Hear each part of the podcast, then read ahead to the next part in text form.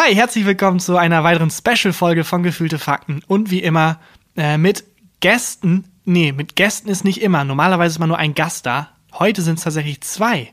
Uh. Lynn und Leo vom Podcast Mord of X sind da. Hi! Hallo. Hallo, wir fühlen uns sehr geehrt, da zu sein. Sind wir die Premiere? Also sind wir zum ersten Mal im Plural? Sonst ist Zum ersten Mal im Plural, deswegen muss ich auch meine Moderation so abbrechen, weil es ist nicht immer so, dass Gäste da sind. Es ist immer nur ein Gast da und ihr seid das erste Mal quasi ähm, im Doppelpack da als Gast. Und das erste Mal, dass wir gefühlte Fakten zu dritt machen. Äh, das ist noch nie passiert tatsächlich. Wir sind auch nee, das stimmt nicht. Das stimmt nicht. Es gab eine Folge mit äh, dem Rocket Beans Gründer Etienne Gardet. Da waren wir zu dritt. Mann, wir Weißt du- dachten, wir haben eine Premiere. Denkt man einmal, man ist besonders und dann kommt gleich so so ein BAM. Etienne. Wieder so ein Etienne. Toll. Ganz kurz für Leute, die ähm, weder Etienne kennen noch True Crime. Was Etienne angeht, ich kann euch nicht weiterhelfen, googelt einfach mal. Was True Crime angeht, äh, True Crime ist folgendes. True Crime ist einfach ähm, Mord und Totschlag. Echte Fälle, echte Kriminalfälle. Und ein True Crime Podcast nimmt genau diese Fälle auseinander und gibt sie einfach wieder. Das macht ihr beiden. Genau, man muss sich- seit Man muss sich vorstellen, zum Vergnügen hören die Leute, wie Menschen umgebracht werden und äh, amüsieren sich darüber. Das ist, was das wir machen. sich jetzt ganz schön schlimm an. Nein. Das ist tatsächlich aber wirklich bei mir so. Also ich bin jemand, der überhaupt nicht mit Gewalt was anfangen kann, äh, aber dann irgendwie in so einer Kuscheldecke liegt, so einen schönen Kakao trinkt, wie das größte Weiche aller Zeiten und dann im Hintergrund euch hört, wie ihr da über Mord und Totschlag redet. Das ist, weiß ich nicht warum. Das ist irgendwie schräg, ja, aber die Menschen stehen drauf. Und Ja. also man muss auch sagen, äh, wir sind irgendwie zwei Freundinnen und wir kuscheln uns auch sozusagen mit unseren Mikros aufs Sofa und ja, reden zum Vergnügen. Also normal, wir würden es auch so machen, aber dann schalten wir sogar noch die Mikros ein und wir reden einfach über unsere Lieblingsmordfälle, über die verrücktesten Geschichten, weil wir beide auch zu schissig sind, um uns einen Horrorfilm reinzuziehen. Und Das ist aber Wahnsinn. Also woher kommt das? Ich glaube, also das hat irgendwie jeder Mensch in sich, sonst würden True Crime Podcasts auch nicht so gut funktionieren. Das muss man sagen. Es gibt True Crime Podcasts genauso viele, wie es äh, Comedy Laber Podcasts gibt. Und aus irgendeinem Grund gibt es immer noch Hörerinnen und Hörer, die immer mehr wollen. Ähm, äh, das scheint ein globales Phänomen zu sein, dass Leute einfach Mordfälle geil finden und sich das irgendwie gerne anhören, obwohl das gar nichts mit ihrer Lebensrealität zu tun hat. Also wirklich gar nichts. Was glaubt ihr, woher kommt das? Also ich glaube erstmal ist der True Crime auch irgendwie so ein Phänomen der letzten Jahre gefühlt mehr. Davor gab es also zumindest so in. Deutschland. In Amerika war das schon immer groß.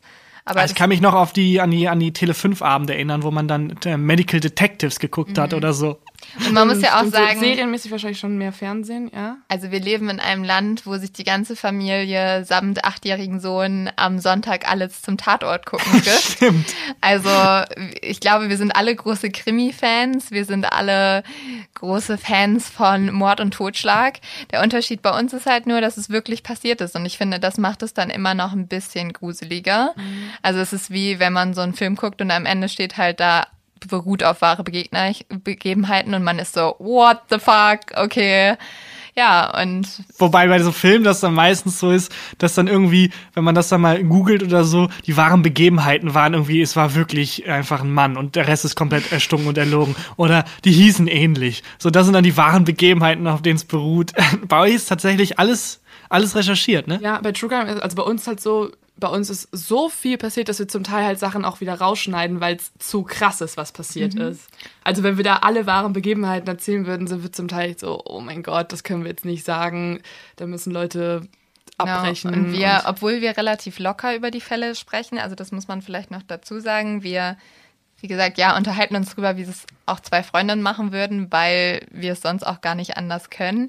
Aber trotzdem muss man sich natürlich krass in die Fehler, äh, in die krass in die Fälle einlesen und das machen wir schon. Und man merkt dann immer, oh Gott, das ist das Leben macht so viel Scheiße und dann hört man die wahren Gerichtsprotokolle oder irgendwie Videos, die die Mörder teilweise selber aufgezeichnet haben und man kann es nicht fassen, dass es wirklich passiert man ist. verliert ein bisschen schon den Glauben an die Menschheit oder ans Gute. Ja, und wir sind zwar ein Comedy-Podcast, aber ganz ehrlich, hier kurze Triggerwarnung. Ich würde im Verlauf der Folge gerne in ein paar dieser Fälle springen und ein bisschen mit euch über diese Fälle reden.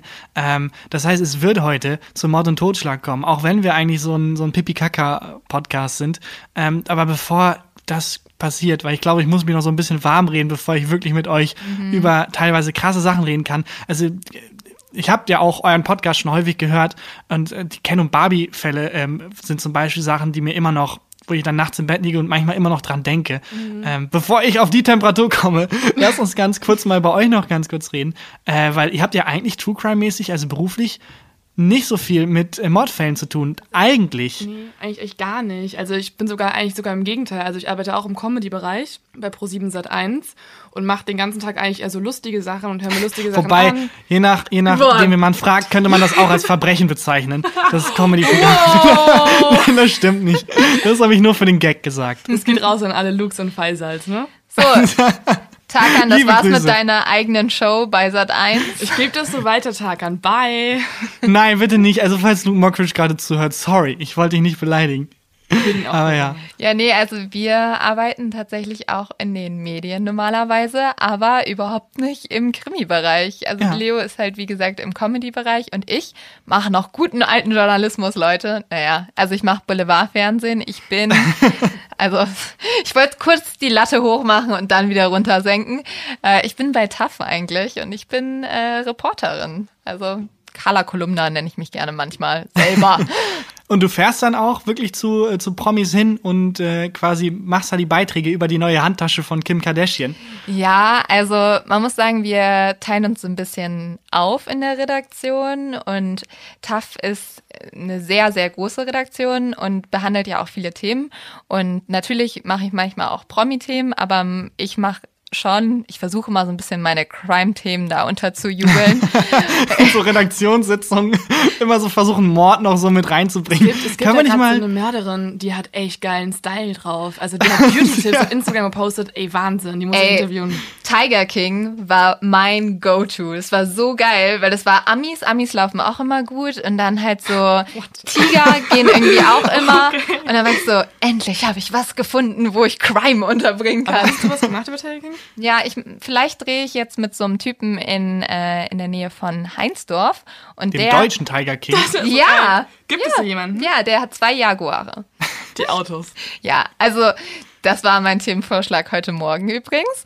Also ja, ähm, man lernt viele spannende Leute kennen. Ich bin normalerweise, muss man auch sagen, eigentlich relativ viel unterwegs, weil man äh, ja viele Leute interviewt und dann auch manchmal, also da habe ich bei TAF sehr viel Glück, dass äh, ja da auch die Reisekosten manchmal ein bisschen lockerer gesehen werden und dann fliegt man auch irgendwie mal ein bisschen durch die Welt und kann auch mal in Amerika drehen oder in Europa. Hast du denn schon mal so richtige, also es gibt ja deutsche Promis, Mhm. Und dann gibt's aber richtige Promis. Also hast du denn schon mal so einen George Clooney oder so, von weitem zumindest irgendwie ja, das Parfüm errochen, das er trägt? Ich habe von Weitem habe ich schon mal ein paar große Stars gesehen, also so ein Robbie Williams oder so. Aber wie gesagt, äh, die Promi-Themen überlasse ich eigentlich unserem Benji, ja, der ist unser Promi-Experte. aber ich muss auch sagen, ich kann manchmal nicht so viel mit Promis anfangen. Ich kann euch aber ein kleines Geheimnis verraten, tatsächlich. Man Hau sagt raus. bei uns, dass die wirklichen Promis, also die ganzen Amis und Engländer, wirklich die großen, großen Klassen, das sind die nettesten Leute, die es gibt. Und die wissen auch richtig, die haben noch von der Pike gelernt gelernt, dass man mit Journalisten gut umgehen muss. Aber die deutschen Promis hingegen ist eine ganz andere Hausnummer. Und da gibt es natürlich auch nette, aber da muss man sich leider auch als Reporter mal den einen oder anderen doofen Spruch auf dem roten Teppich anhören. Da, da, ist, da ist vielleicht so die amerikanische Art, dass man so, hi, how are you doing? Das mhm. ist der oberflächliche, vielleicht ist es echt ganz gut dann, wenn man Journalist dann solche Leute trifft. Ich ja. weiß nicht, wie das bei dir ist, Leo, ähm, aber was ich auch ähm, gemerkt habe, ist, dass man äh, vor allem im Comedy-Bereich, wenn man Sachen mit Promis macht, immer super wehleidig, also ich zumindest gucke immer super wehleidig nach Amerika. Total. Weil wenn du jedem deutschen Promi was pitcht und dann ist es aber ja, aber äh, dann spricht ja auch meistens nicht der Promi selbst, sondern der Manager irgendwie, ja, aber es darf nichts mit mit Schleim sein, da darf kein Schleim vorkommen ja. und wir dürfen, es muss, sie muss auf jeden Fall positiv wegkommen und das ist ein bisschen zu albern und dann guckst du nach äh, Amerika, wo dann halt so wirkliche ja. Superstars dann mit Jimmy Fallon irgendwie das große Penisspiel spielen und ich sich mit Penissen verprügeln lassen und alle haben Spaß. Aber wenn man sich generell Comedy einfach mal anguckt, also ich glaube, der Satz, den ich am meisten bringe bei uns in der Redaktion, ist einfach so, können wir nicht einfach in Amerika leben? Weil das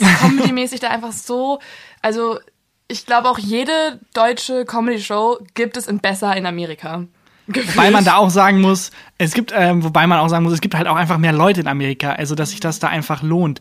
Die Comedy als Nischenprodukt äh, bringt halt da immer noch Geld. In Deutschland halt leider nicht. Ähm, deswegen ist es, finde ich das mal so ein bisschen doof, das über die Deutschen zu ja. sagen. Äh, ich glaube, das ist einfach nur so ein Systemding, leider. Und man muss auch sagen, es gibt auch, also ich glaube, es gibt auch sehr viel Scheiße amerikanisch, aber weil es halt so ein Riesenangebot gibt, so ein Wirtschaftszweig ist das, Picken wir uns das Gute raus, ja. können wir uns das Gute rauspicken, genau. Das, ähm, das kann wir halt in Deutschland nicht so. Ja, Deswegen, Es gibt, also Gott sei Dank, das finde ich auch ganz cool. Ich habe zum Beispiel die letzten Jahre so ein bisschen öfter die Berliner Stand-up-Szene beobachtet und ich finde dieses autobiografische auf der Bühne über das eigene Leben Witze machen und so ein bisschen die eigenen Schwächen nach vorne kehren und daraus was Lustiges ziehen.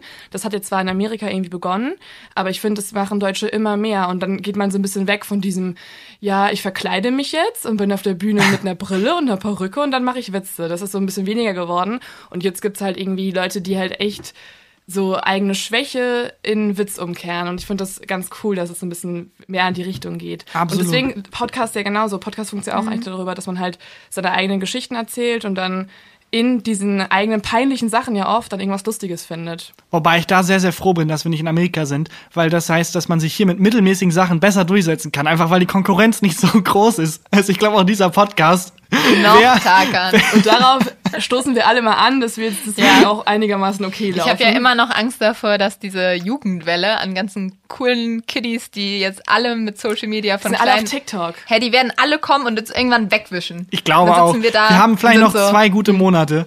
Und dann sind wir Ja. wirklich komplett am Arsch.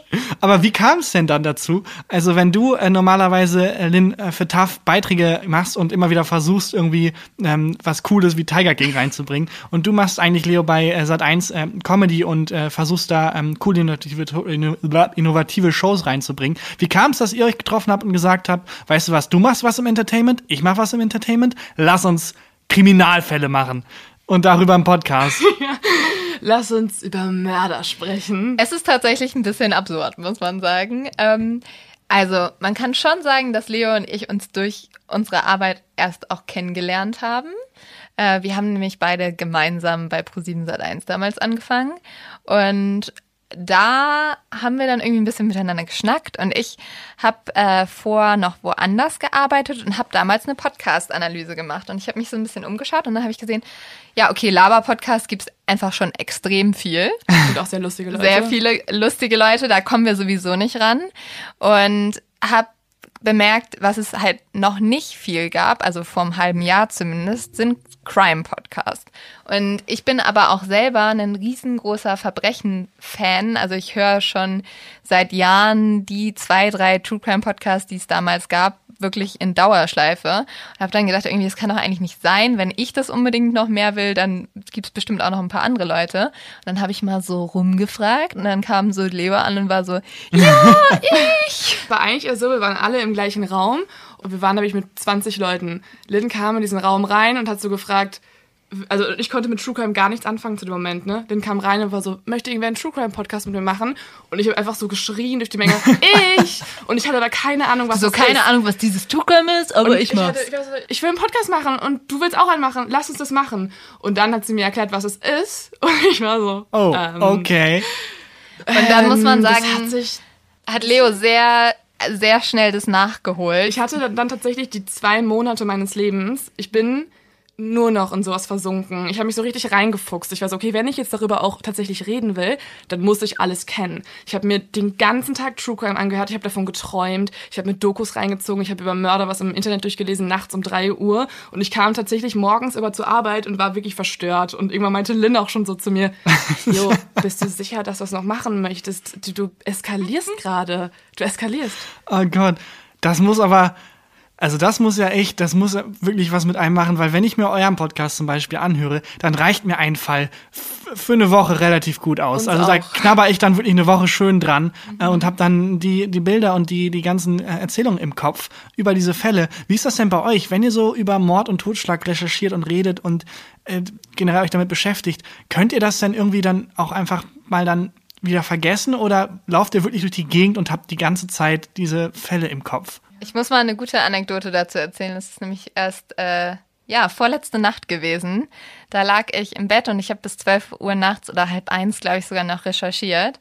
Bin ich schlafen gegangen und ich wohne in so einer Kellerwohnung und im Moment wohne ich da alleine. Keine gute Voraussetzung Nee. für Crime Podcast. Und ich habe schon Wohnungstür zugeschlossen und Zimmertür zugeschlossen und liege in meinem Bett und will schlafen und kennt ihr das? Gerade wenn man, immer wenn man das Licht ausmacht, fängt irgendwas in seinem, in seiner Wohnung an zu rütteln. Irgendwas. Ich und weiß ich, nicht. man sieht ja auch immer im Schatten, sieht man immer einen Mensch. Alles knatscht, ja. da so eine, so, eine, ja. so eine eingeknüllte Jeansjacke irgendwo liegt, das ist ein Mensch, der sich gerade da irgendwie hingelegt hat. Wie oft ich schon fast wegen meines Stuhls die Polizei gerufen hätte. Ja. Wirklich.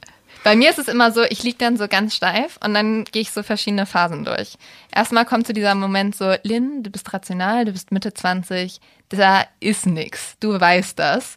Du schläfst jetzt. Dann mache ich Augen zu, Licht aus, versuche zu schlafen und halte es so lange aus, bis dieser Moment kommt, wo ich wirklich fast aus dem Bett ausspringe, Licht anmache und dann wirklich mir, ich habe mir ein Messer geholt und neben mein Bett gelegt. Also Wobei es war ich, wirklich Ich finde auch die point. Vorstellung mal so geil. Ich glaube, das kennt jeder, diesen Moment, wo man im Dunkeln ist und denkt, oh mein Gott, da, da war was, was war da? Selbst wenn da was wäre, wenn es ein Geist wäre oder ein Mörder oder so, welcher Mörder der Welt rüttelt dann einmal kurz mit dem Stuhl und wartet dann 20 Minuten, einfach ohne sich zu bewegen und rüttelt dann nochmal. So, was ist das für ein, wer macht denn sowas? Tatsächlich können wir, wollen wir da direkt in die ersten, den ersten kleinen Mörder-Fun-Fact einsteigen? Ja, klar, gerne. BTK. BTK ist die Abkürzung für einen Mörder, der Dennis Rader heißt. Und der hat tatsächlich so was ähnliches gemacht. Also der ist in seine Wohnung. Wirklich? Mhm, mhm. Der ist in die Wohnung von Frauen eingestiegen hat sich dann im Kleiderschrank versteckt, hat da mehrere Stunden gewartet im Kleiderschrank und wenn dann die Person irgendwann nach Hause kam, war er dann ganz ruhig. Dann hat sich die Frau meistens dann irgendwie ins Bett gelegt, wollte schlafen, ist auch irgendwann eingeschlafen, meistens dann aufgewacht mit ihm auf sich drauf. Also er hat oh gewartet, Gott. bis die geschlafen hat. Nein, und es geht, meine ganze Verteidigungsstrategie ist immer so, Tarkan, selbst wenn da jemand wäre, warum sollte er im Schrank auf dich warten und da kurz ja. Geräusche machen? Tatsächlich mache das ja.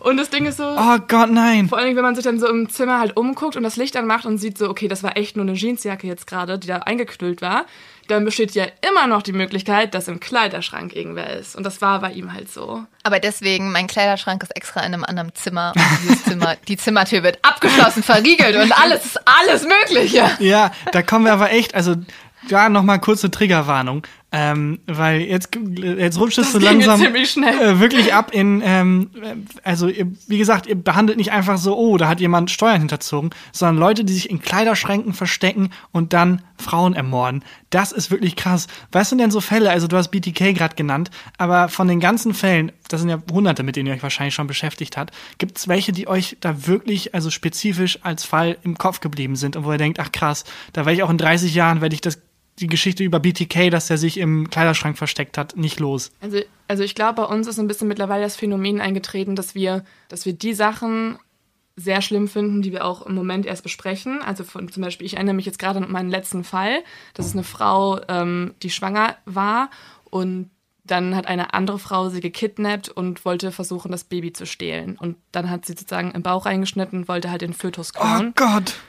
Ja, und sie hat aber überlebt, also es ist eine Survival-Story, die ist wirklich wunderschön, weil die Frau auch danach total stark darüber redet und jetzt auch mehrere Kinder hat und sie war erst obdachlos und hat durch diese, äh, diese Erfahrung sogar quasi zu Gott gefunden und hat jetzt ein normales Leben. Also es, ist, also es war jetzt nicht die True Crime Story, die mhm. normalerweise bei uns passiert, wo halt jemand umgebracht wird. Aber das Kind, das Kind ist aber tot, oder? Nee, das Kind, mhm. das kind äh, lag so weit im Bauch, im, im, oben im Bauch, dass es gerettet werden konnte. Also diese Frau, die sie versucht hat, da ja diese Geburt durchzuführen, die hat mit einem Cuttermesser, oh. auch richtig schrecklich, weiter unten reingeschnitten. Oh, Leo, ich finde, das kannst du nicht so oh. detailliert okay, sagen. Okay, sorry. Wir, haben, wir hatten eine Triggerwarnung, wir hatten eine Triggerwarnung. Ich, und ich vergesse auch, dass wir jetzt gerade in unserem Podcast sind. Ja. Und ich habe schon in dieser Folge habe ich zu Leo im Podcast gesagt, okay, es ist zu viel. Selbst die krassesten True Crime Leute ja, können das, das, nicht hören. Ja, ja. Aber das muss man halt auch sagen. Also ähm, wir beschäftigen uns ja mit vielen Mordfällen und wir gucken oft nach welchen, die auch so ein bisschen abstrus sind, weil desto absurder der Mordfall ist, desto leichter ist es auch darüber so ein bisschen ja, Witze fast sogar zu machen. Also zum Beispiel gab es einmal Ed Gein, der wird so ein bisschen, ja, als das Vorbild für das Schweigen der Lämmer genommen, weil der hat aus der Haut seiner Opfer hat er sich selber irgendwie ein Bodysuit gemacht, ah. dann hat er seine ganze Wohnung damit eingerichtet. Aber das finde ich noch so, wo man so denkt, so, oh mein Gott. Da denkt man sich halt so, er musste nicht mehr zu Ikea fahren, er hat sich halt hat sich seine eigenen Möbel gebaut. Hey, do it yourself ist auch, ist auch eine Tugend. Jetzt in Corona-Zeiten, Leute. Oh also Gott. wenn die Läden Aber ist nicht, ja gut. gut, dass die Baumärkte noch offen sind, sonst Ja. wäre schon vielleicht ein paar mehr Ad geben. Vielleicht haben deswegen die Baumärkte wieder auf. Vielleicht. Aber ja, jedenfalls, also ich finde, da kann man irgendwie noch mal ein bisschen leichter drüber sprechen, aber dann so Fälle, die einmal einem auch ein bisschen näher sind, also natürlich irgendwie, also ich glaube, uns haben auch viel ja, Fälle sehr belastet, wo es um Frauen ging, denen, also weil wir natürlich auch Frauen selber sind, aber so gerade so eine schwangere Mutter, das ist schon echt heavy. Und- Oder Kinder und, ist auch und böse. die meisten Frauen haben ja auch irgendwie Erfahrungen mit sexueller Gewalt. Und wenn wir dann eine Folge machen über Vergewaltigung, dann reden wir da halt auch mit persönlichen Erfahrungen drüber. Und das ist dann eine Folge, in der wir halt fast gar keine Witze machen. Und auch, wir trinken ja normalerweise auch dabei und da haben wir dann, glaube ich, auch nur Wasser. Oder obwohl, nee, in der Folge haben wir extra viel getrunken, damit Ja. wir es aushalten. Aber normalerweise versuchen wir dann halt, wenn es wirklich so ein Thema ist, was immer noch ein großes Problem ist, dass wir da dann auch echt wirklich auch moralisch werden und auch äh, versuchen uns, wir haben ja auch viele jüngere Hörer, dass wir dann echt so sagen, wenn euch mal irgendwas passiert ist, wenn, äh, wendet euch an Hilfhotlines, redet darüber, schämt euch nicht, also so ein bisschen versuchen, so, ein, so eine Message mitzugeben. Deswegen, also ich glaube, Leute, also wir kriegen auch immer wieder Nachrichten, dass manche Fälle Leuten gar nicht gefallen, weil sie zu ernst sind oder auch wieder zu allgemein. Es gibt immer wieder neue Feedbacks, aber auch, weil sich halt bei uns die Fälle so krass unterscheiden. Weil es, es ist halt einfach so, ne? Jeder Mordfall ist irgendwie auf seine Art und Weise individuell und Was war denn so mit der abstruseste Mordfall, den ihr bisher recherchiert und besprochen habt? Oder vielleicht auch nur recherchiert habt? Also ich fand halt war schon Ed Gein crazy, ne? mega verrückt, muss ich ganz ehrlich sagen. Also ein Typ, der sich seine Wohnung mit, äh, ja, mit Körperteilen einrichtet, der hat Köpfe irgendwie auf die Bettpfosten So eine gemacht. Nachttischlampe äh, als Penis irgendwie. ja, so der ungefähr. hatte, der hatte tatsächlich eine Peniskette. Und eine Also er Peniskette. Vagina-Kette. Nee, warte mal, er hatte, nee, er hatte eine, Va eine Vaginakette. Ja. Oh Gott, ugh. ja. Also Ja, das, das ist schon sehr abstrus. das Aber- war schon sehr merkwürdig. Aber, äh, was auch eine Folge war, ich glaube, ähm, die vorletzte oder so. Ähm, die Folge heißt Die Penis Story oder die Folge mit dem Penis. Äh, das ist eine Folge, wo eine Frau ihrem Ehemann den Penis abschneidet, auf ein Feld drauf wirft und der Mann dann auch noch halt, dann sucht die Polizei eben nach diesem Penis, findet Oh ihn. Gott, das, als Polizist diesen Anruf zu bekommen, so, ey, du musst kurz raus, da hat jemand seinen Penis verloren. Dann musst du als erwachsener Mann in einem Feld einen Penis suchen. Und die hatten noch nicht mal einen Behälter für diesen Penis. Und dann sind sie in 7-Eleven gegangen und haben eine Hotdog-Schale geholt. oh Gott. Der Penis wurde einfach mal aufs, also neben das 7-Eleven geschmissen und dann konnte man das ganz easy, smooth übergehen da im Laden und die Eiswürfel auch noch Und man muss das sagen, kühlen. bevor ihr zu viel Mitleid mit dem Typen hat, einmal hat er seine Frau sehr schlecht behandelt und zweitens ging ihm ging es ihm danach wieder sehr gut. Er ist nämlich noch Pornostar geworden in einem der erfolgreichsten Pornos überhaupt. Aber Äh, ohne Penis? Okay, stopp mal kurz, ich muss kurz den Titel sagen. Frankenpenis. Das ist der Titel des Pornos. Und ja, er hatte er hatte What?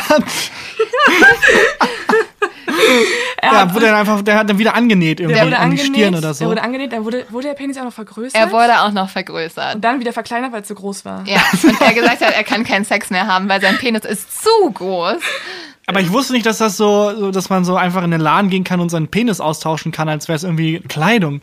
Dass das so geht, so Mix and Match. Ich weiß auch nicht, aber ich dachte, da würdest du vielleicht ein bisschen mehr drüber wissen. Also Penisverlängerung oder Verkleinerung, äh, no judgment, ich weiß es ja nicht. Aber Ähm. der hat dann wirklich einfach einen Porno gedreht, nachdem sein Penis abgeschnitten wurde und wieder Ja. dran genäht Ja, wurde. man muss sagen, er hat den Fame sehr genossen. Ne? Also er hat danach, er war wirklich danach berühmt dafür, dass er halt jetzt einen besonderen Penis hat quasi. Er hat auch, er hat auch, als der Penis wieder funktionierte, seine Mutter angerufen und war so, Mama, ich kann masturbieren. Und es war wirklich, es war in den Nachrichten, es war überall auf den Titelblättern. Und es gab sogar eine Charity-Veranstaltung, wo man im öffentlichen Fernsehen in Amerika, es war, glaube ich, eine Misswahl, da hat man im öffentlichen Fernsehen Spenden für diesen Penis gesammelt und für diesen Menschen. What? Und dann gab es so eine, so eine aufblasbare, ja, wie, wie nennt man das? Es gab halt so einen aufblasbaren Penis tatsächlich auch. Penisometer hat man das genannt, wie ein Barometer, nur mit einem Penis. Und je Ach, mehr, Spenden, Scheiße. je mehr Spenden gesammelt wurden, desto höher ging er halt. Und es kam, wie viel kam zusammen denn? 180.000 oder so? nee, 20.000. Amerikaner sind so verrückt, es ist unfassbar. Die haben dann diesen Typen, der seine Frau da irgendwie äh, geschändet hat, bis die ihm den Penis abgeschnitten hat. Für den sind sie zusammengekommen und haben gesagt, wir schmeißen jetzt alle was in die Mitte, Geld. ist so absurd. So eine GoFundMe-Seite. äh, um da den sein Penis äh, Der zu wurde, der wurde finanzieren. richtig reich dadurch, dass er seine Frau vergewaltigt hat, tatsächlich. Es ist Ja. so krank. Er ist zum C-Promi geworden. Es ist absurd. Also dieser Fall müsst ihr euch auf jeden Fall anhören, weil also man denkt immer, es geht nicht noch absurder und John Bobbitt setzt immer noch einen drauf. Okay.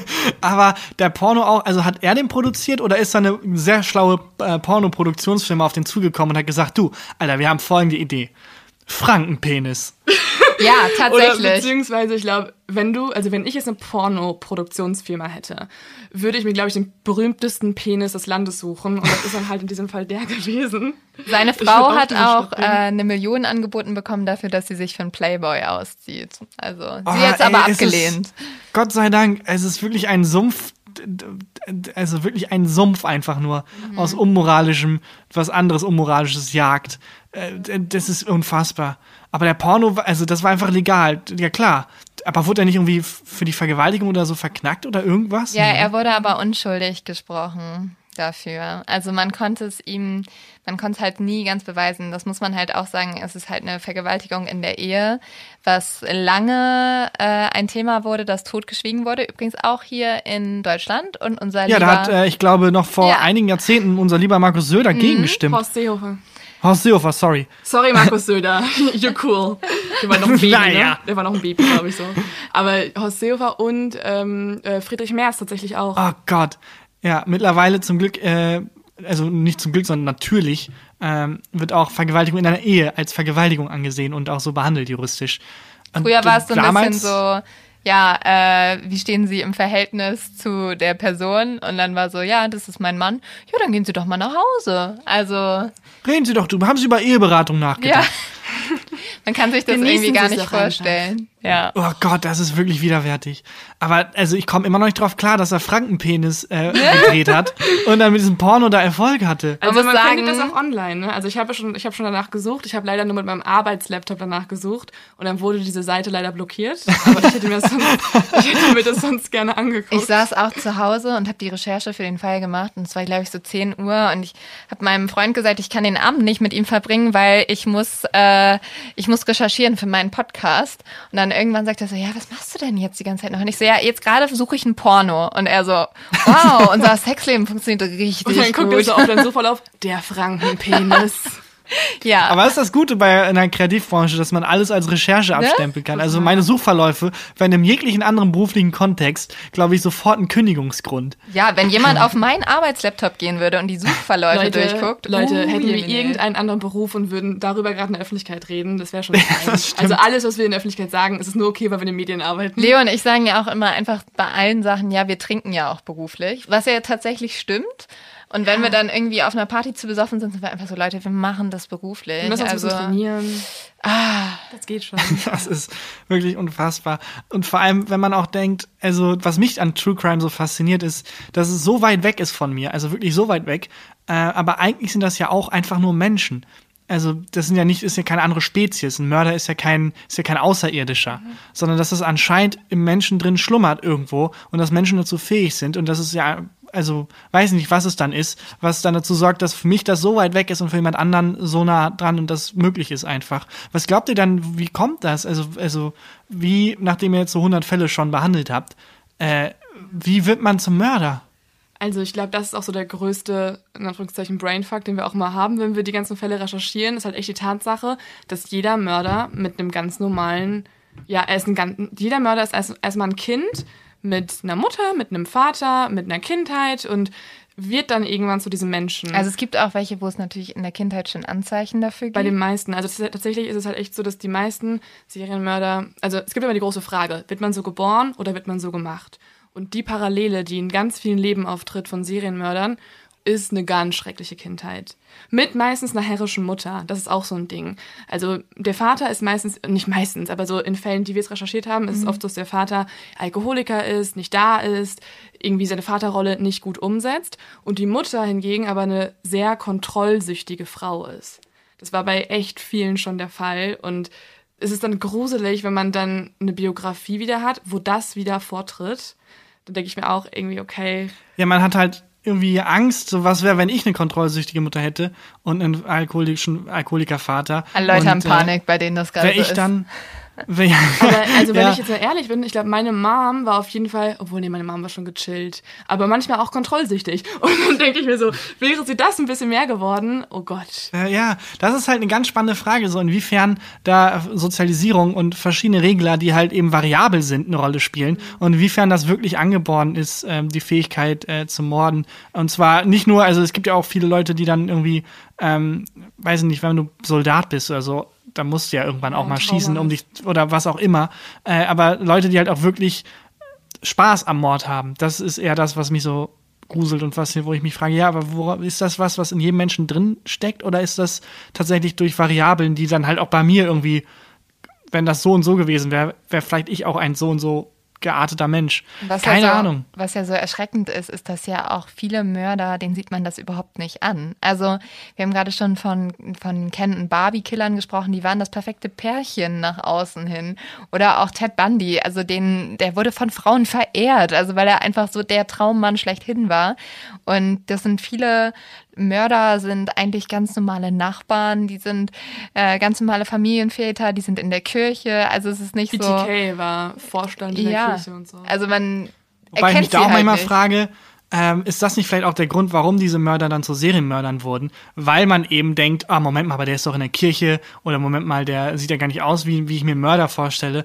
Bei Ted Bundy zum Beispiel fand ich so faszinierend, da dachte ich, da wurde immer so hochgehypt, als, oh, das ist der krasse Serienmörder und der ist, der wurde so lange nicht geschnappt und dann habe ich mir diese Netflix- Netflix-Doku angeguckt und der hat halt einfach, der wurde einfach von den Polizisten in Ruhe gelassen, weil alle dachten, ja, es passieren Morde um den drumherum, aber er kann ja nicht der Mörder sein, weil guck ihn dir an, guck mal, wie heiß er ist, guck mal, wie attraktiv er ist. Weißt du, dass da unsere, unsere gesellschaftliche Brille, die wir aufhaben, ähm, halt einfach das nicht zulässt, dass man diese Menschen genauso halt auch Klar, verfolgt, das kann ja. wirklich jeder sein, ne? also auch der Nachbar und so. Oh, ich fand so auch, du hast doch einmal so einen Fall erzählt, der Alaska-Mörder. Das ist ein Typ, der hat Frauen aus Spaß gejagt. Das muss man sich mal vorstellen. In Alaska, also in der Kälte Alaskas Ja. hat er sie ausgesetzt und dann halt natürlich auch wieder ausgezogen. Ist ja auch immer so ein demütigender Vorgang, dass man halt die Opfer auszieht. Hat dann diese nackten Frauen losgeschickt und mit einem Gewehr mehrere Tage gejagt. Absolut fucking der Wahnsinn. Der Typ wurde ganz lange von der Polizei eigentlich nicht angefasst, weil er so gute Donuts gebacken hat. Er war halt der, der Bäcker des Dorfes. wie ein schlechter Witz. Ja, also wo man sich wirklich so denkt, so, hä? Und den Fall kann man halt auch nicht einfach nüchtern erzählen. Da muss man über diese fucking Donuts einen Witz machen. Aber so. weißt du, was ich mir bei sowas immer denke, ne? Haben diese Polizisten nie eine Kriminalshow gesehen? Weil diese ganzen typischen Krimishows, so Mentalists, Criminal Minds und so, die sind alle gleich aufgebaut. Es passiert immer, es ist immer so, am Anfang kommt so eine unschuldige Person rein, wo so jedem klar ist, irgendwie Ja. Sweetheart, schlechthin.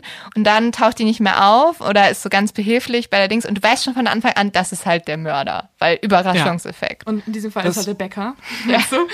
Den Ja. machen wir heute Morgen nach, den müssen wir überprüfen. Ja, aber es war echt so, die mochten die Donuts sehr gerne. Und es war tatsächlich auch die Bäckerei, wo immer die Polizisten hingegangen sind. Ah, das ist so mies. Aber das ist tatsächlich auch bei Krimis immer so, also die zwei, drei Krimis, die ich bisher gelesen habe, weil ähm, du kannst ja nicht irgendwie, wenn es darum geht, wer ist der Mörder, auf der letzten Seite eine komplett neue Figur einführen und sagen, übrigens, das war der Mörder. Tschüss. So, das muss ja, das muss sich ja aufbauen und am Ende muss der Mörder jemanden sein, den man vorher schon kannte, weil sonst wäre der Krimi ja doof. Das heißt, eigentlich ist relativ klar, nach den ersten 20 Seiten, eine dieser Figuren, die mir jetzt hier auf den ersten 20 Seiten begegnet ist, ist, wird der Mörder sein und wahrscheinlich nicht die, äh, von der man es vermutet. Und da fällt meistens dann, fallen da dann 15 von 20 Leute weg und dann ist es immer relativ einfach zu erraten bei einem Krimi, wer dann der Mörder sein Auch wird. das komplette Konzept von Harry Potter. Es war immer irgendein Lehrer oder irgendeine Schwester oder irgendwer, der auch etabliert wurde und dann irgendwann so, okay, die Person hat gerade. Klar, weil du kannst, wie gesagt, du kannst nicht, stell dir einen Krimi vor, wo dann wirklich an der letzten Seite dann es heißt, ja, diese Figur, die ihr noch nie gehört habt, die ihr noch nie gesehen habt, das ist der Mörder. Voll Also das geht ja nicht. Es muss jemand sein, mega unbefriedigend, jemand sein, den man schon kennt, jemand, der etabliert wurde, am Anfang vor allem etabliert wurde. Äh, deswegen, ja, habe ich auch immer nicht so super viel Spaß daran, Krimis zu lesen. Aber deswegen Leute True Crime, weil, wie gesagt, äh, da gibt's Plot-Twists, die könnten wir uns noch nicht mal Das ausdenken. ist wirklich so abgefahren, ey, wirklich. Das stimmt. Apropos äh, True Crime und Plot-Twists. Ich habe eine kleine Rubrik vorbereitet. Ähm, und zwar eine Abwandlung unserer klassischen Rubrik ungewöhnliche Todesfälle. Es gibt nämlich ähm, die Black Stories, das Spiel. Ich glaube, das kennt jeder. Ich erkläre es trotzdem mal, wie das Spielprinzip funktioniert.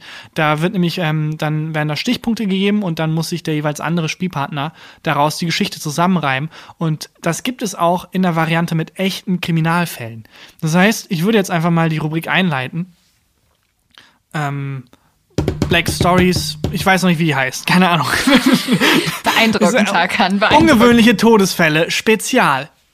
äh, und ich würde euch jetzt einfach mal ähm, in diesem Black Story-Manier ähm, ein bisschen was vorlesen.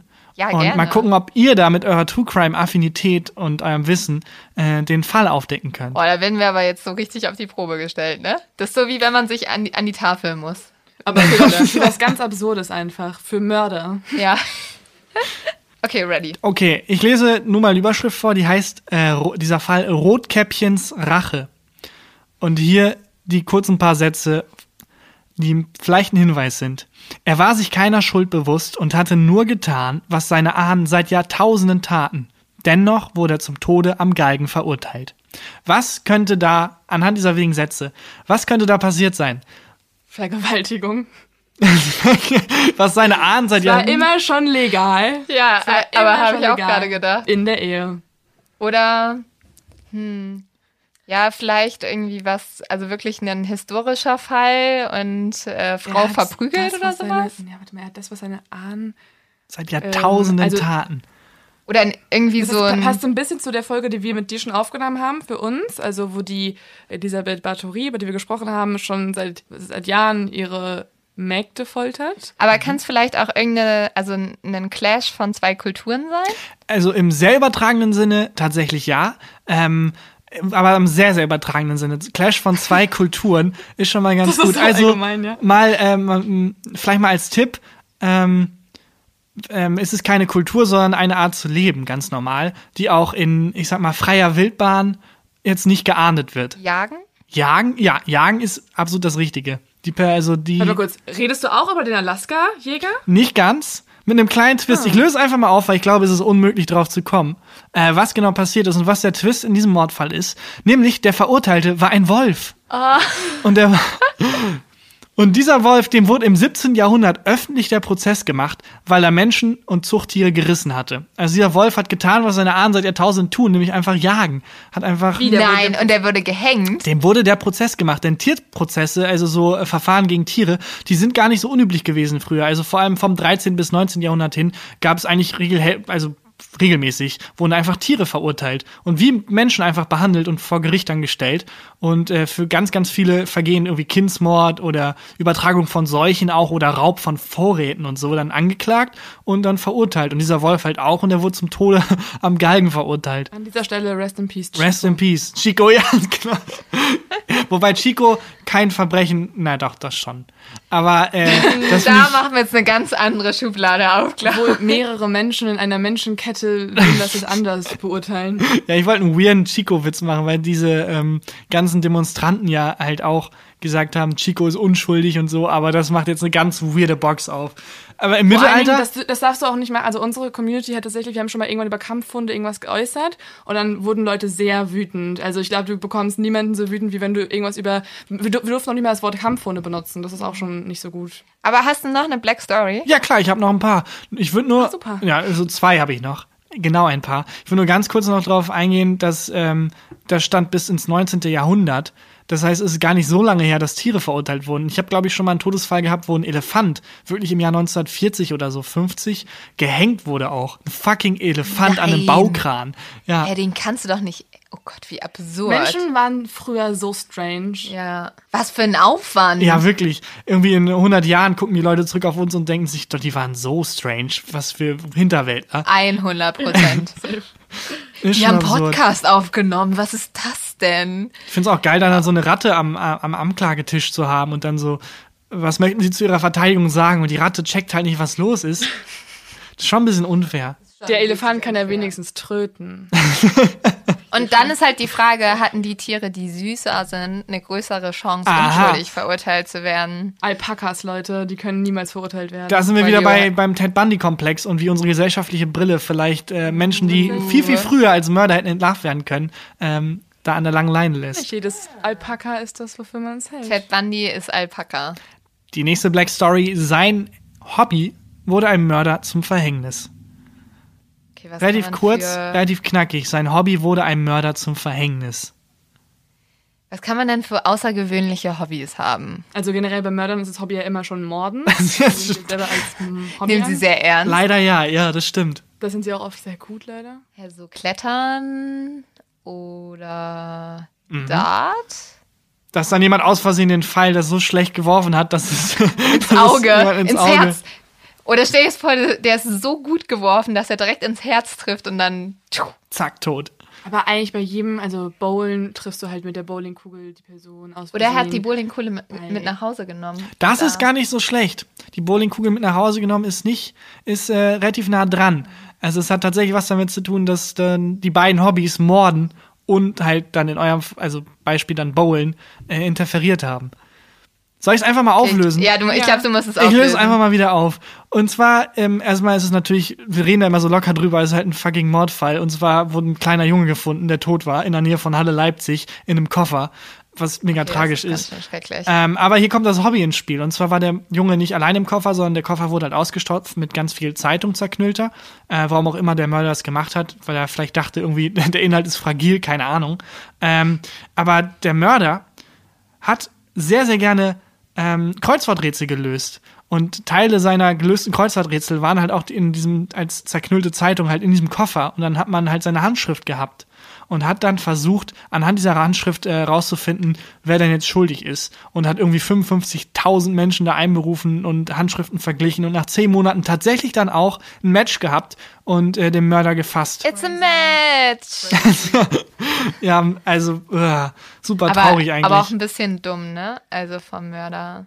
Also sehr dumm, aber auch so, bleibt einfach bei dem einen Hobby. Also Kreuzworträtsel ist ja auch schon anspruchsvoll. ja, stimmt. Also bleibt doch einfach dabei. Ziemlich dumm. Aber also wirklich, naja. Und auch einfach so, das so abhandelt. Ziemlich dumm. Okay, nächste. Ich habe ja, Ja, nächster Fall. Ja. ich habe eine Kategorie in unserem Podcast, wo ich auch immer nur Verbrecher nenne, die ein bisschen zu doof sind eigentlich zum Verbrechen. Am Ende sind wir auch immer nur so, Oh, wow, kann man halt nicht mehr mehr zu sagen Da als sind es dann halt meistens Vollidiot. Verbrechen, wo irgendwer einen Supermarkt ausraubt oder so. Ja, das stimmt. Deswegen finde ich, hier ist immer so ein bisschen hart. Mord ist halt echt hart. Aber bei so zu dumm zum Verbrechen zum Beispiel, ich hatte ich mal gelesen, dass jemand ähm, eine Bank überfallen hat und dann die Notiz, auf der stand, hey, äh, gib mir deine ganze Kohle. Ähm, das war halt nicht einfach irgendein Blatt, auf dem er es geschrieben hat, sondern das war halt seine Gehaltsabrechnung. Und dann hatte die Polizei hinterher dieses Wow. Zettel mit der Gehaltsabrechnung, wo halt die ganze Adresse und so dran steht. Also es war ein sehr, sehr, sehr kurzer äh, Ermittlung. Und wenn man jetzt denkt, das wäre ein Einzelfall, das gibt es so oft. Wirklich, Leute, Echt? Leute machen das auf ihrer Kreditkarte, Leute machen das auf ihrer, also wirklich die, die Leute loggen sich bei Facebook in den Häusern ein, wo sie äh, ausrauben. Leute überweisen sich selber Geld. Also es ist wirklich dumm, dümmer am dümmsten. Ist das richtig gesteigert? Keine Ahnung. Aber Ich denke schon. Dann äh, jetzt aber leider wieder zum etwas ernsteren Fall. Äh, Es geht wieder um Mord. Trotz eines Eintrags im Guinness-Buch der Rekorde war dieser Clown ganz und gar nicht lustig. Pogo der Horrorclown. yep. Pogo der Horrorclown, ja, Pogo tatsächlich. Und der hat sogar die äh, damalige Präsidentengattin getroffen. Weil der irgendwie, ich glaube. Er war einfach ein sehr guter Clown. Ja, äh, nein, nicht als Clown, sondern als normaler Mensch. Aber der ist doch irgendwie auf, ja, auf so Volksfesten aufgetreten, oder? Auf Kindergeburtstagen? Ganz schrecklich. Ja, ihr habt voll den Schwarze getroffen. In dem, also es geht wirklich um Pogo den Clown. Wollt ihr, wollt ihr erklären als True Crime äh, Podcast äh, Menschen? John Wayne Gacy, geboren. Nein, wir haben den noch nie gemacht, den Fall, aber der ist ganz oben auf unserer Liste. Ähm, ich kann gar nicht so viel. Also er war sehr, also er war auf mehreren Kindergeburtstagen als Clown verkleidet und ähm, auch relativ, glaube ich, ganz gut gebucht. Und er hat kleine Jungen dann Hat dann auch irgendwann die kleinen Jungen, ja. umgebracht. Ah, Das Auch ist sehr wirklich viele. mies. Und er war im Guinness Buch der Rekorde, weil er Längste längste Haftstrafe. Haftstrafe ja. Das stimmt tatsächlich, was absurd ist, weil, ähm, also ich lese mal die Haft, also die Strafe, die er bekommen hat, vor.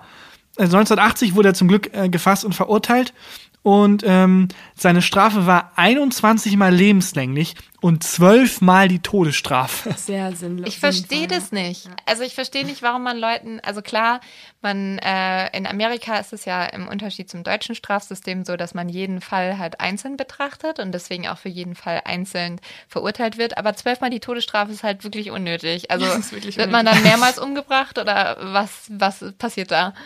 Ja, meine Strategie für, ähm, für falls ich mal Mord begehe, ist übrigens, dass ich dann ähm, äh, verknackt werde auf die Todesstrafe hin, äh, auf lebenslänglich hin, sorry, hier gibt's ja die Todesstrafe zum Glück nicht, und dann aber Medikamente nehme, die meinen klinischen Tod hervorführen, und dann aber wiederbelebt werde, und dann war ich technisch gesehen, war ich ja tot.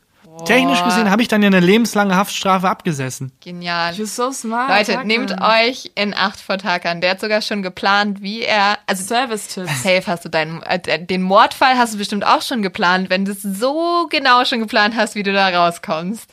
Ich sag euch, in zwei Monaten machen wir über Tarkan. Ich sag nur so viel, Luke Mockridge, Margaret. Luke Mockridge, wenn ich du wäre, würde ich vorsichtig sein in nächster Pfizer, Zeit. you cool. Margaret, wirklich.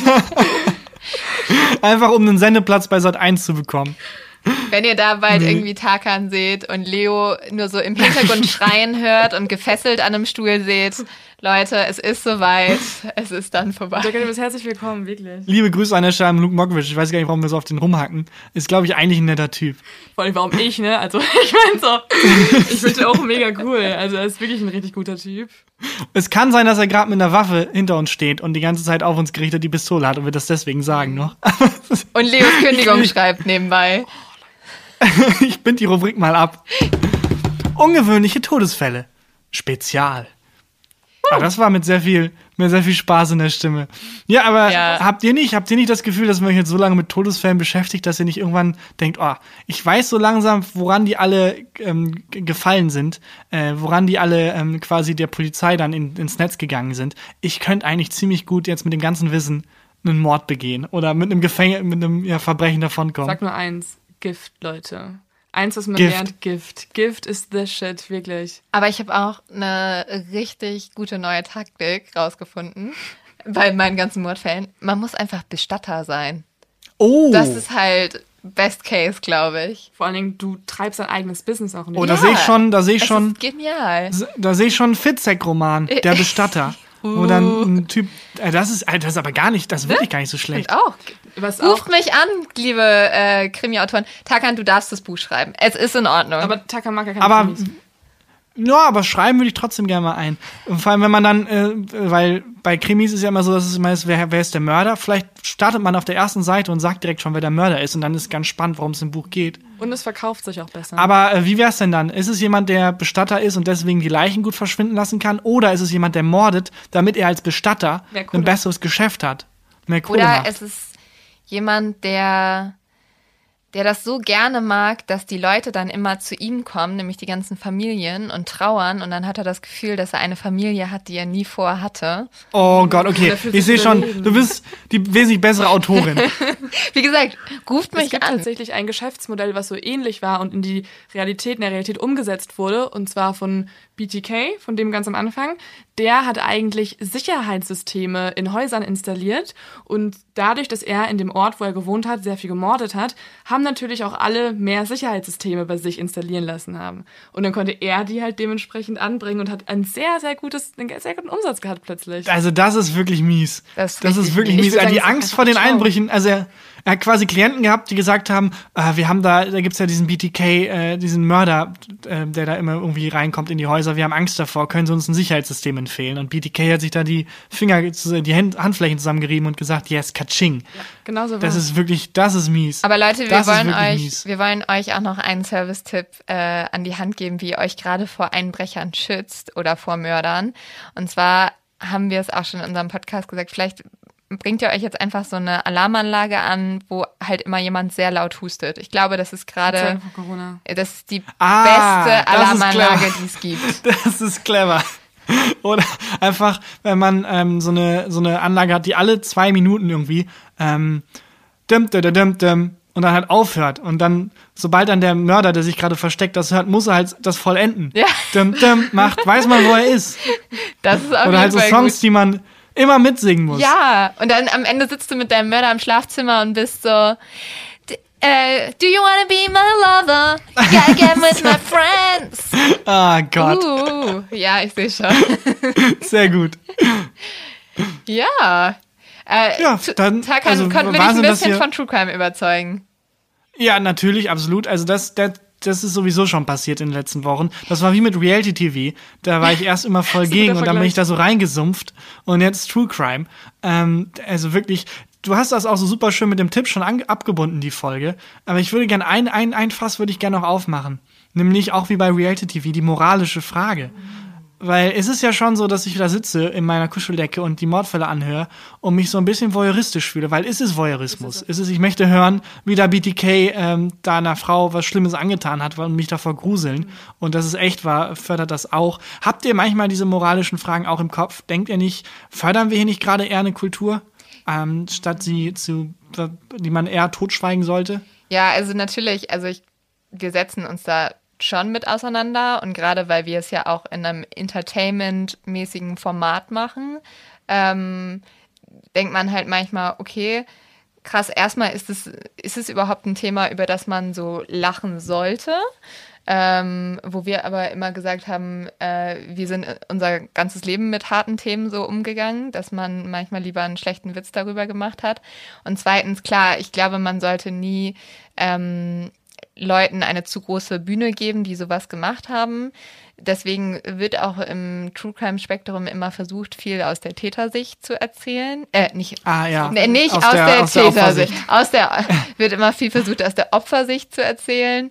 Und ähm, Stimmt. ich finde es auch schwierig, wenn es gerade so, ja, so Taten sind, die sehr zum Nachahmen anregen. Also deswegen glaube ich, müssen wir es auch so viel kommentieren, weil uns dann voll wichtig ist zu sagen, hä, das sind die allergrößten Vollidioten und wir finden das absolut bescheuert, was die gemacht haben. Also ja, ich glaube, wir gehen einfach jedes Mal mit einer klaren Haltung daran. Also Mhm. natürlich ist es Entertainment auf jeden Fall und auch Voyeurismus und ich glaube, das, was dann auf jeden Fall gemacht werden muss, ist, dass man es einordnet und auch immer, wenn zum Beispiel wirklich in so Fällen wie Vergewaltigung ist, halt versucht, moralisch daran zu gehen und mit einer Haltung und nochmal, ja, nicht einfach wertfrei die Tat einfach schildert, weil dann, glaube ich, wird's schräg. Also ich fand es jetzt Vielleicht ist es aber auch eine gute Idee, den ganzen Mördern, die Serienmördern, die ja äh, eine Bühne wollen, die kriegen ja halt auch immer so geile Spitznamen. Vielleicht muss man sich mal einfach angewöhnen, die dann nicht mehr irgendwie äh, der Casanova-Mörder zu nennen oder so, sondern der kleine Penismörder, der Mörder mit dem Mini-Penis oder einfach die dann halt mit so Spitznamen zu behaften, die richtig ja schon demütigen. Das ist eigentlich eine ganz gute Ja. Idee. Vielleicht machen wir es ab jetzt einfach mal. Aber ich finde, wir machen die sowieso immer ganz gut fertig. Ja, also Ja. ich glaube, wir sagen Um- mindestens 100 Mal, ihr seid so dumm, wir hassen euch. Das will ich jedes Mal so Ja. Und das äh, stimmt auch, das hattest du gerade äh, so angeschnitten, aber dass äh, Leute natürlich, die im Gefängnis sitzen oder die halt schon lange tot sind, ähm, dass die da halt auch nicht mehr von profitieren, wenn die jetzt ähm, eine Öffentlichkeit haben. Genau, also das ist sowieso, uns fällt es immer leichter, über Fälle zu sprechen, äh, wo der Mörder schon tot ist. Oder halt auch ungelöste Fälle, wo du halt dann sogar noch, vielleicht sogar nicht, also ich glaube, wir bezwecken jetzt nicht irgendwie was damit. Ich glaube, niemand hat sich gedacht, so wow, die beiden haben sich einen Cocktail reingezwitschert und dabei bei so einem Vollgerät und jetzt lösen wir das. Und man kann wirklich sagen, ich glaube, alle äh, eher aktuelleren Fälle, da haben wir jetzt schon immer noch sehr intensiv dann auch drüber gesprochen. Also, wie gesagt, wir hatten diese eine Vergewaltigungsfolge, wo wir über eine Vergewaltigung in Indien gesprochen haben. Und äh, wir da kurz danach auch dachten, wow, okay, die, die war ganz schön krass, auch weil wir selber uns äh, äh, wir gesagt haben, wie schrecklich wir das finden und wie krass wir es auch finden, wie halt mit den Frauen umgegangen wird. Und wir haben so beeindruckende E-Mails bekommen und da haben wir auch das erste Mal gedacht, weil, hey, wir labern einfach in zwei Mikros und machen irgendwas und uns haben dann junge Frauen geschrieben, hey, wegen euch habe ich mich jetzt entschlossen, über meine Erfahrung zu sprechen, meinen Eltern davon zu erzählen. Und wir so, War so krass. what the fuck? Okay, geil, krass. Aber wenn man das schafft, und ich glaube, das ist immer wichtiger, äh, Leuten Mut zu machen. Und das versuchen wir auch immer im Podcast. Und ich glaube, das ist wichtiger, als solchen Vollidioten eine Bühne zu geben. Die kriegen nur schlechte Witze. Wer das, Die kriegen wirklich sehr viel, sehr viel, sehr viel ab. Ja. wer das dann mal hören möchte, kann gerne reinklicken. Äh, euer Podcast auf Mord, heißt Mord auf X, Spotify, iTunes, überall, wo ihr wollt. Genau. Und ähm, Ja, dann Übrigens- sind wir gegen Ende übrigens- noch mal ein bisschen ernst geworden. In ja? einer der ähm, Folgen, ich weiß nicht, welche Nummer das war, aber schon ein bisschen länger her bei euch, habt ihr euch gefragt, ob bei uns im Podcast-Studio, wo wir aufnehmen, auf dem Boden so abgeklebt ist, ob da eine Leiche mal liegt und wie es bei uns aussieht. Weißt du es noch? Das mit Chris ja mal drüber geredet im Hotelzimmer. Und ich kann euch sagen, wir sitzen einfach im Pyjama in einem Zimmer zusammengepfercht und nehmen diesen Podcast auf. Und falls ihr dann auch mal hören wollt, wie Tarkan wirklich der absolute True Crime Experte ist, was niemand gedacht ja. hat, müsst ihr auch Ich mal bin einfach nur ein einschalten. Nerd. Ich bin Ja. einfach nur ein Nerd. Ich äh, habe ähm, äh, tatsächlich dann auch bei euch mal zu Gast sein dürfen. Äh, ich weiß nicht, wann die Folge rauskommt. Die ist am 11. kommt jetzt raus, also am Montag, Mhm. den 11. Genau.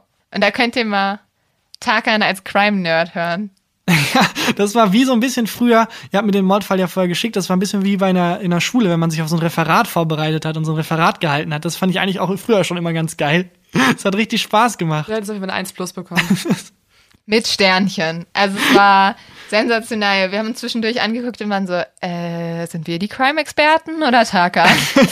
Ja, naja, jetzt dürfen wir die Latte nicht so hochsetzen. Die Leute werden sonst sehr, sehr enttäuscht sein, äh, wenn sie dann am Montag einschalten. Am Montag Mord auf Ah. Ex. Aber sie kennen dich ja nur in deinem Podcast. Also ich glaube, sie werden nicht enttäuscht sein. Ja, wobei der Unterschied nicht so groß ist. Relativ ernst, wenig lustig und äh, ja, keine Ahnung. Und ein paar Menschen sterben. Genau. Ja, also am Montag hört doch mal rein. Mord auf Ex. Hört ihr Tarkan. Genau, Ja. Mord auf Ex. Vielen lieben Dank, dann, dass ihr da wart und euch die Zeit genommen habt. Vielen Dank, dass wir kommen durften. Ja. Dass es doch geklappt hat. Irgendwann mal. Ja, stimmt. Das war ein Ein, langes ein, her. langer Weg zum Ziel. Ja, Wir aber es hatten hat sehr sich viel gelohnt. Spaß. Vielen, vielen lieben Fall. Dank. Dankeschön. Ciao. Danke. Tschüss.